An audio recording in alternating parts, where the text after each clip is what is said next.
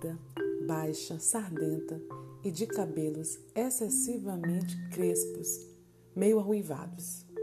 Tinha um busto enorme, enquanto nós todas ainda éramos achatadas.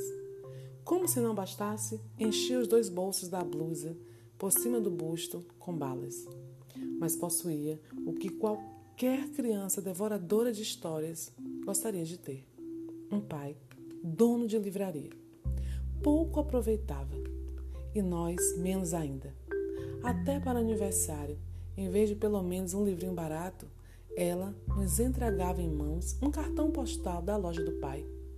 Ainda por cima, era de paisagem do Recife mesmo, onde morávamos, com suas pontes mais do que vistas. Atrás escrevia com letras bordadíssimas palavras como data natalícia e saudade. Mas que talento tinha para a crueldade! Ela toda era pura vingança, chupando balas com barulho. Como essa menina devia nos odiar?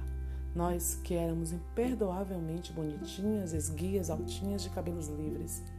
Comigo exerceu com calma ferocidade o seu sadismo. Na minha ânsia de ler, eu nem notava as humilhações a que ela me submetia. Continuava a implorar-lhe emprestados os livros que ela não lia. Até que veio para ela o magno dia de começar a exercer sobre mim uma tortura chinesa. Como casualmente informou-me que possuía As Reinações de Narizinho de Monteiro Lobato. Era um livro grosso, meu Deus. Era um livro para se ficar vivendo com ele, comendo, dormindo e completamente acima de minhas posses. Disse-me que eu passasse pela sua casa no dia seguinte e que ela me emprestaria. Até o dia seguinte, eu me transformei na própria esperança de alegria. Eu não vivia, nadava devagar no mar suave. As ondas me levavam e me traziam. No dia seguinte, fui à sua casa, literalmente correndo. Ela não morava num sobrado como eu, e sim numa casa. Não me mandou entrar. Olhando bem para meus olhos, disse-me que havia emprestado o livro a outra menina e que eu voltasse no dia seguinte para buscá-lo.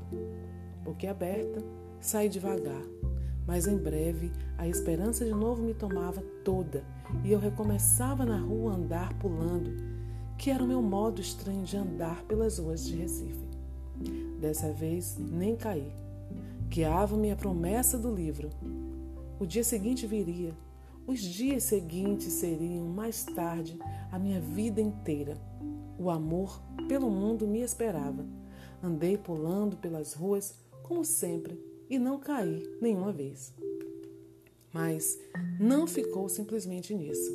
O plano secreto da filha do dono da livraria era tranquilo e diabólico. No dia seguinte, lá estava eu à porta de sua casa, com um sorriso e o coração batendo, para ouvir a resposta calma. O livro ainda não está em seu poder. Que eu voltasse no dia seguinte. Mal sabia eu como mais tarde, no decorrer da vida, o drama do dia seguinte com ela ia se repetir com meu coração batendo. E assim continuou. Quanto tempo? Não sei. Ela sabia que era tempo indefinido, enquanto o fel não escorresse todo do seu corpo grosso. Eu já começava a adivinhar que ela me escolhera para eu sofrer. Às vezes adivinho, mas adivinhando mesmo, às vezes aceito, como se quem quer me fazer sofrer esteja precisando danadamente que eu sofra. Quanto tempo? Eu ia diariamente à sua casa, sem faltar um dia sequer. Às vezes ela dizia: Pois o livro esteve comigo ontem de tarde, mas você só veio de manhã, de modo que eu emprestei a outra menina. E eu, que não era dada a olheiras, senti as olheiras se cavando sob os meus olhos espantados. Até que um dia, quando eu estava à porta de sua casa, ouvindo humilde e silenciosa sua recusa, apareceu sua mãe. Ela devia estar estranhando a aparição muda e diária daquela menina à porta de sua casa. Pediu explicações a nós duas. Houve uma confusão silenciosa, entrecortada de palavras pouco elucidadas. A senhora achava cada vez mais estranho o fato de não estar entendendo. Até que essa mãe boa entendeu. Voltou-se para a filha e, com enorme surpresa, exclamou: Mas este livro nunca saiu daqui de casa e você nem quis ler. E o pior, para essa mulher, não era descoberta do que acontecia.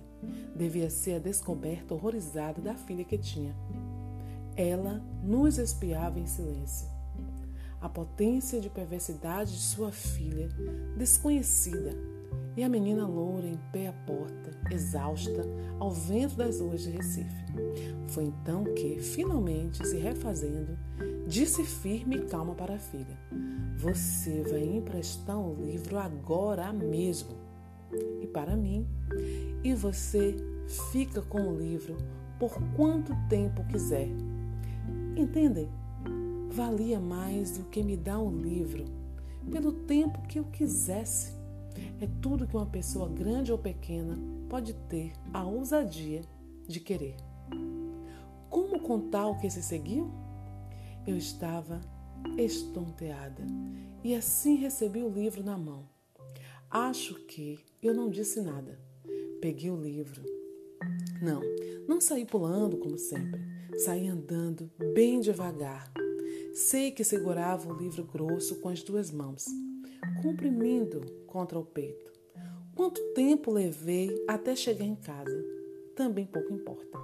Meu peito estava quente, meu coração pensativo. Chegando em casa, não comecei a ler. Fingia que não tinha, só para depois ter o susto de o ter. Horas depois, abriu. Li algumas linhas maravilhosas. Fechei de novo. Fui passear pela casa. Adiei ainda mais, indo comer pão com manteiga. Fingi que não sabia onde guardar o livro. Achava-o, abriu por alguns instantes. Criava as mais falsas dificuldades para aquela coisa clandestina que era a felicidade. A felicidade sempre ia ser clandestina para mim. Parece que eu já pressentia. Como demorei. Eu vivia no ar. Havia orgulho e pudor em mim. Eu era uma rainha delicada. Às vezes sentava-me na rede, balançando-me com o livro aberto no colo, sem tocá-lo, em êxtase puríssimo. Não era mais uma menina com o livro, era uma mulher com seu amante. Felicidade clandestina de Clarice Lispector.